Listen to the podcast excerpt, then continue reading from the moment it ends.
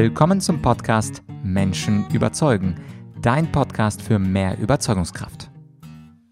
Mein Name ist Vladyachenko und heute geht es in der Solo-Folge um das Thema dunkle Rhetorik versus schwarze Rhetorik. Ich habe vor kurzem mein Buch umbenannt. Vielleicht weißt du, dass ich im Goldmann Verlag vor eineinhalb Jahren das Buch rausgebracht habe, Schwarze Rhetorik, manipuliere, bevor du manipuliert wirst. Und jetzt vor kurzem habe ich das Buch umbenannt in dunkle Rhetorik. Und aus diesem aktuellen Anlass möchte ich kurz eine Erklärung geben, was denn der Unterschied ist zwischen dunkler Rhetorik und schwarzer Rhetorik. Ich möchte dir im zweiten Teil der Solo-Folge Folge ein paar dunkle Rhetorik-Tipps geben für den Alltag. Und zum Schluss im dritten Teil dieser Folge möchte ich sprechen über den Meister der dunklen Rhetorik, über Donald J. Trump und was er mal wieder vor kurzem gemacht hat, was wirklich beeindruckend ist und gleichzeitig ziemlich clever. Aber zuerst zur Erläuterung, was ist jetzt der Unterschied zwischen dunkler und schwarzer Rhetorik? Ich argumentiere im Buch, und vielleicht kennst du das Buch und hast es sogar gelesen, dass Manipulation auch manchmal Manipulation zum Guten sein kann. Und schwarz assoziiert man immer mit etwas Bösem. Aber im Buch sage ich, Manipulation kann auch positive Effekte haben. Also Beispiel, ich kann niemanden dazu manipulieren, mehr Bücher zu lesen. Ich kann niemanden dazu manipulieren, mehr Sport zu treiben. Ich kann niemanden dazu manipulieren, sich konstant weiterzuentwickeln und an sich selbst zu arbeiten. Und zwar nicht mit richtigen Argumenten, sondern mit Scheinargumenten. Und das Wort dunkel hat nicht diesen negativen Beigeschmack. Und deswegen möchte ich das vermeiden, vermeiden im Titel. Und sehr häufig werde ich auch von Journalisten angesprochen, ja, schwarze Rhetorik ist so böse und das möchte ich vermeiden. Ich möchte sagen, dass wir manchmal Tricks nutzen, die auch anderen Menschen nutzen und deswegen möchte ich ab jetzt im Kontext meines Buches mit dunkler Rhetorik hantieren und diesen negativen Beigeschmack eben komplett weglassen. Es gibt noch einen zweiten Grund, warum dunkel und nicht mehr schwarz und das hat damit zu tun, dass ich in der letzten Zeit immer mehr international unterwegs bin und dort dort ist der Begriff, wenn man dunkle oder besser gesagt, wenn man schwarze Rhetorik wortwörtlich übersetzt, kommt der Black Rhetoric raus. Und Black Rhetoric ist in Amerika ein Fachbegriff von der Bürgerrechtsbewegung der Schwarzen. Also so Leute wie Malcolm X und, oder Martin Luther King, deren Rhetorik wird häufig als Black Rhetoric bezeichnet.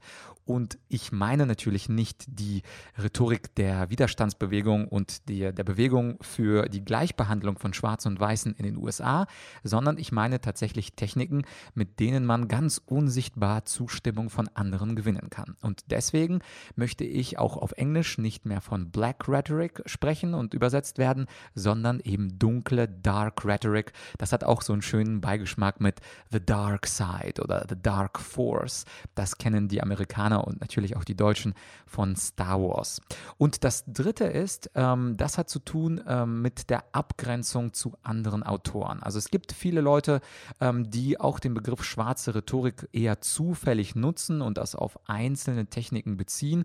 Und ich möchte mich konzeptionell von diesen Trainern abgrenzen, die nur einzelne Techniken auflisten. Denn bei mir, wenn du das Buch gelesen hast, da geht es tatsächlich um ein holistisches Verständnis von der Manipulation. Und zwar bespreche ich, dass wir durch Sprache manipulieren können, mit Sprachtricks, durch Inhalte manipulieren können, durch Scheinargumente und mit psychologischen Tricks äh, manipulieren können. Und das äh, zähle ich dann zu den kognitiven Verzerrungen. Und dieses holistische Bild, das hat eben nichts mit diesen kleinen Tricks aus kleinen Rhetorikvideos zu tun, sondern ist eben ein komplettes Bild der menschlichen Beeinflussung, der unsichtbaren Beeinflussung der Menschen. Und dadurch, dass ich eben das Dunkle nutze, möchte ich mich eben von anderen kleinen Konzepten abgrenzen. Deswegen also im Buch wirst du sehen, das Buch ist jetzt als dunkle Rhetorik auf dem Markt und falls du es noch nicht besorgt hast, da kannst du das natürlich jetzt auf Amazon machen.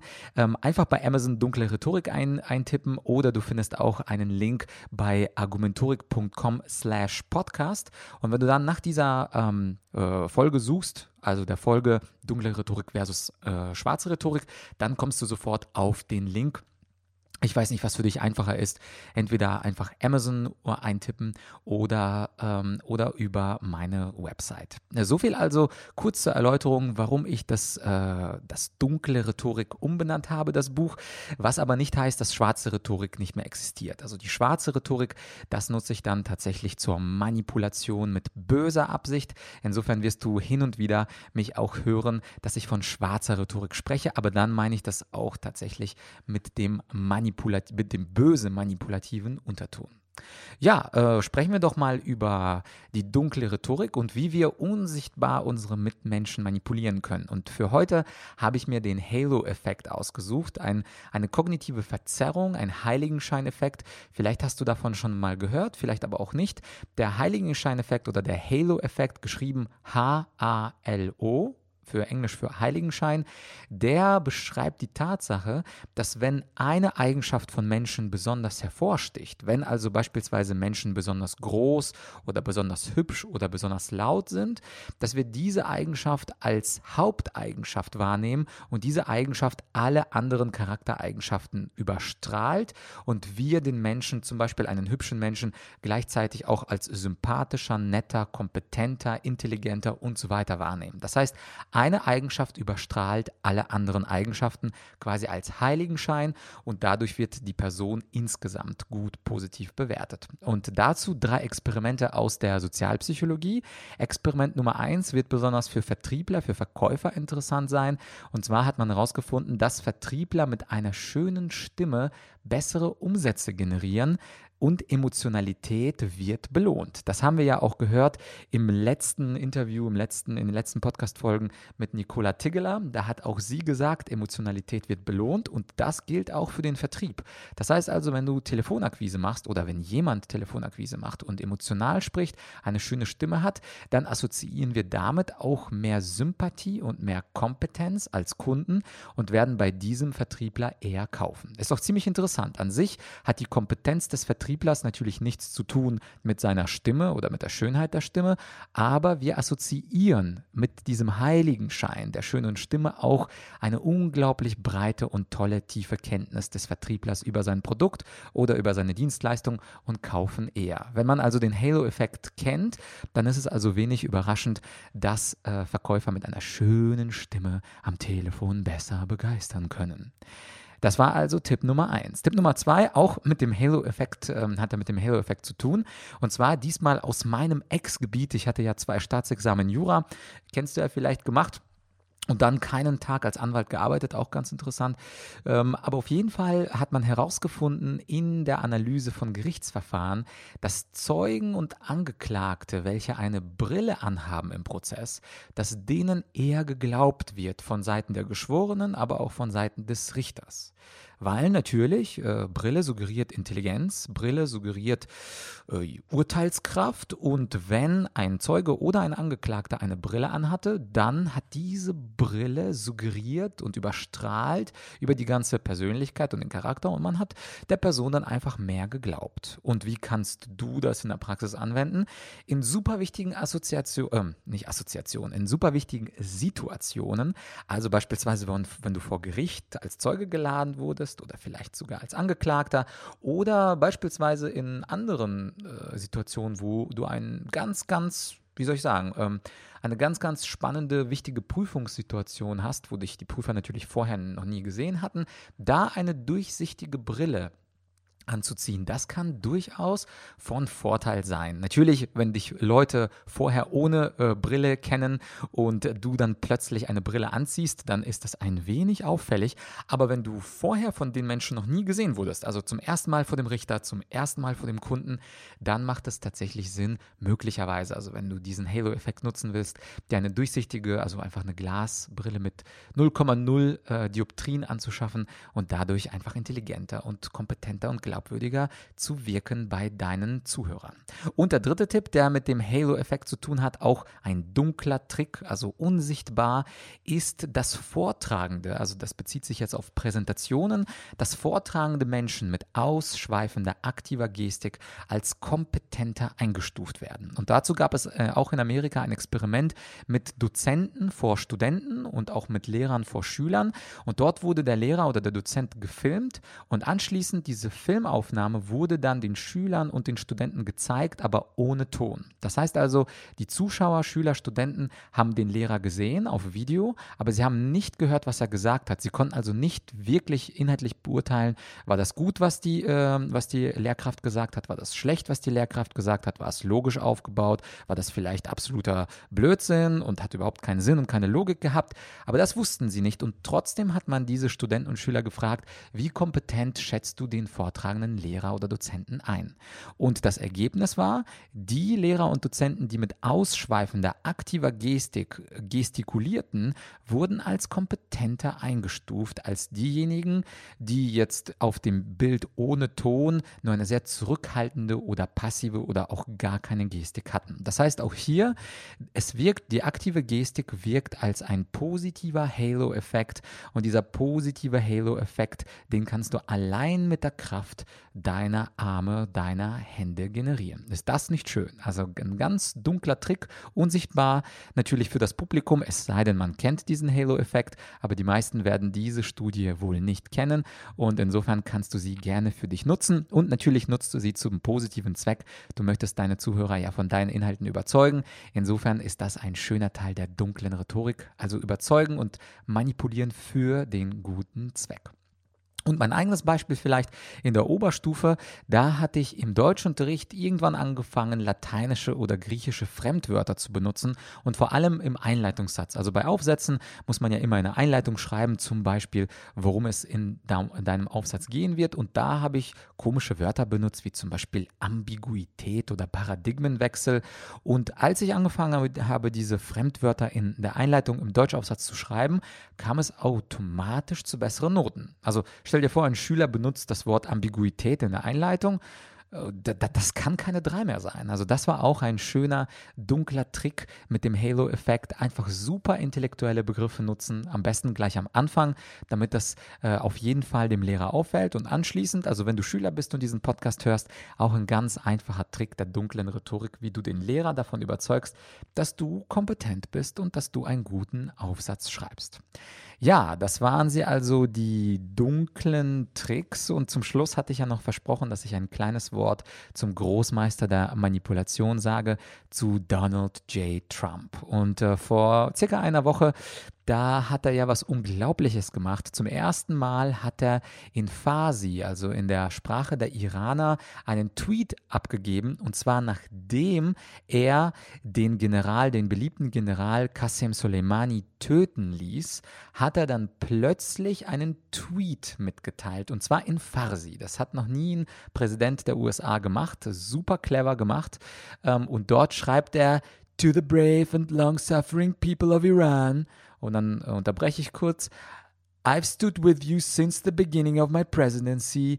We are following your protests closely and are inspired by your courage. Also kurz überzeugt an das tapfere und leidgeprüfte iranische Volk. Seit Beginn meiner Präsidentschaft war ich auf eurer Seite und ich überspringe einen kurzen Teil.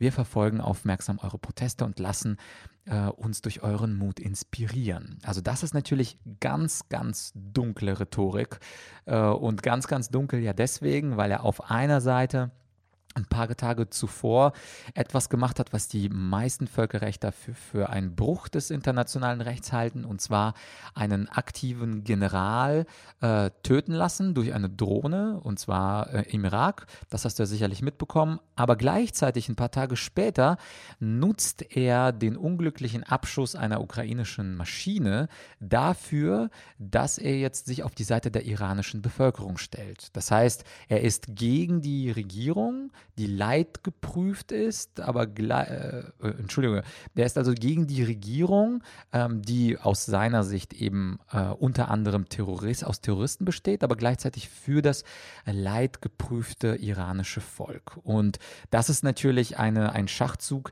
der wird bei Anhängern von Trump und bei denen, die unsicher sind, extrem gut ankommen, denn dadurch äh, schafft Trump so etwas wie den Spagat zwischen einerseits ist dagegen die bösen Terroristen, aber andererseits ist er auf der Seite des guten iranischen Volkes und das sagt er dann auch noch auf Farsi. Also das ist natürlich äh, dunkelste Rhetorik und man kann hier streiten, ob das äh, dunkle oder schwarze ist. Und hier komme ich nochmal zurück ähm, zum Ausgangszeitpunkt.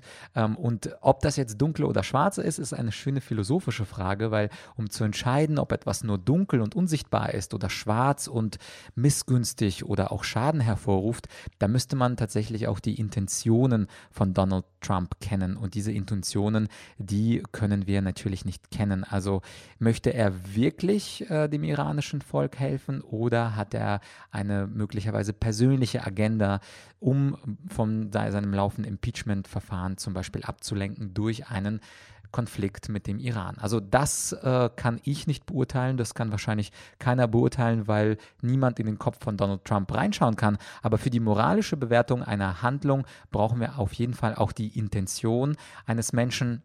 Und was du aus dieser Solo-Folge hoffentlich mitnimmst, außer den drei schönen Beispielen zur Halo, äh, zum Halo-Effekt, ist, dass wir von dunkler Rhetorik sprechen, wenn wir also moralisch neutral sind, beziehungsweise sogar anderen Menschen nützen und dass wir von schwarz schwarzer Rhetorik sprechen sollten, wenn wir wirklich eine böse Absicht haben und dem anderen schaden, um dadurch zu eigenen, zum eigenen Nutzen zu kommen. Ja, das war also die heutige äh, Folge zu Solo-Folge zum Thema dunkle Rhetorik versus schwarze Rhetorik. Wie gesagt, ich würde mich freuen, wenn du dir das Buch besorgen würdest.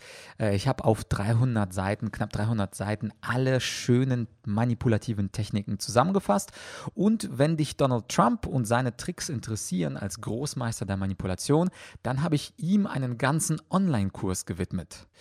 Und zwar heißt dieser Online-Kurs Tricks of Trump. Dieser Online-Kurs äh, ist auf Englisch. Das heißt also, wenn du äh, gut Englisch kannst und ähm, auch erfahren möchtest, wie Trump die Wähler, die Medien und uns alle manipuliert, dann äh, ist dieser Kurs genau das Richtige für dich. Wie gesagt, bei meiner Online-Akademie, alle meine Kurse sind so aufgebaut, dass die ersten Lektionen kostenfrei sind.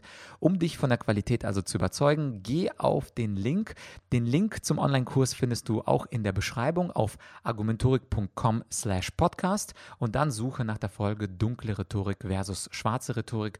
Dort findest du den Link zum Kurs Tricks of Trump. Der ist aber, wie gesagt, auf der englischen Sprache, aber nichtsdestoweniger ein lustiger Kurs und wenn du mich in roter Krawatte und mit Perücke äh, so wie Trump aussehen lassen möchtest and I also speak like Trump, also ich rede dort auch ein bisschen wie Donald, dann äh, schau doch kurz vorbei im Kurs und ansonsten äh, würde es mich natürlich natürlich freuen, wenn du den Podcast abonnierst und wenn du diese Folge einem Freund, einem Kollegen, einer Kollegin, einer Freundin empfiehlst, um ein bisschen mir zu helfen, den Podcast in die Sichtbarkeit zu bringen, damit mehr Menschen wissen, was dunkle und schwarze Rhetorik sind, wie man sich dagegen wappnen kann und auch allgemeine Tipps dazu, wie man Menschen überzeugen kann. Das war's für heute. Wir hören uns in ein paar Tagen wieder und solange wünsche ich dir eine gute Zeit, einen erfolgreichen Tag. Bis bald, dein Vlad.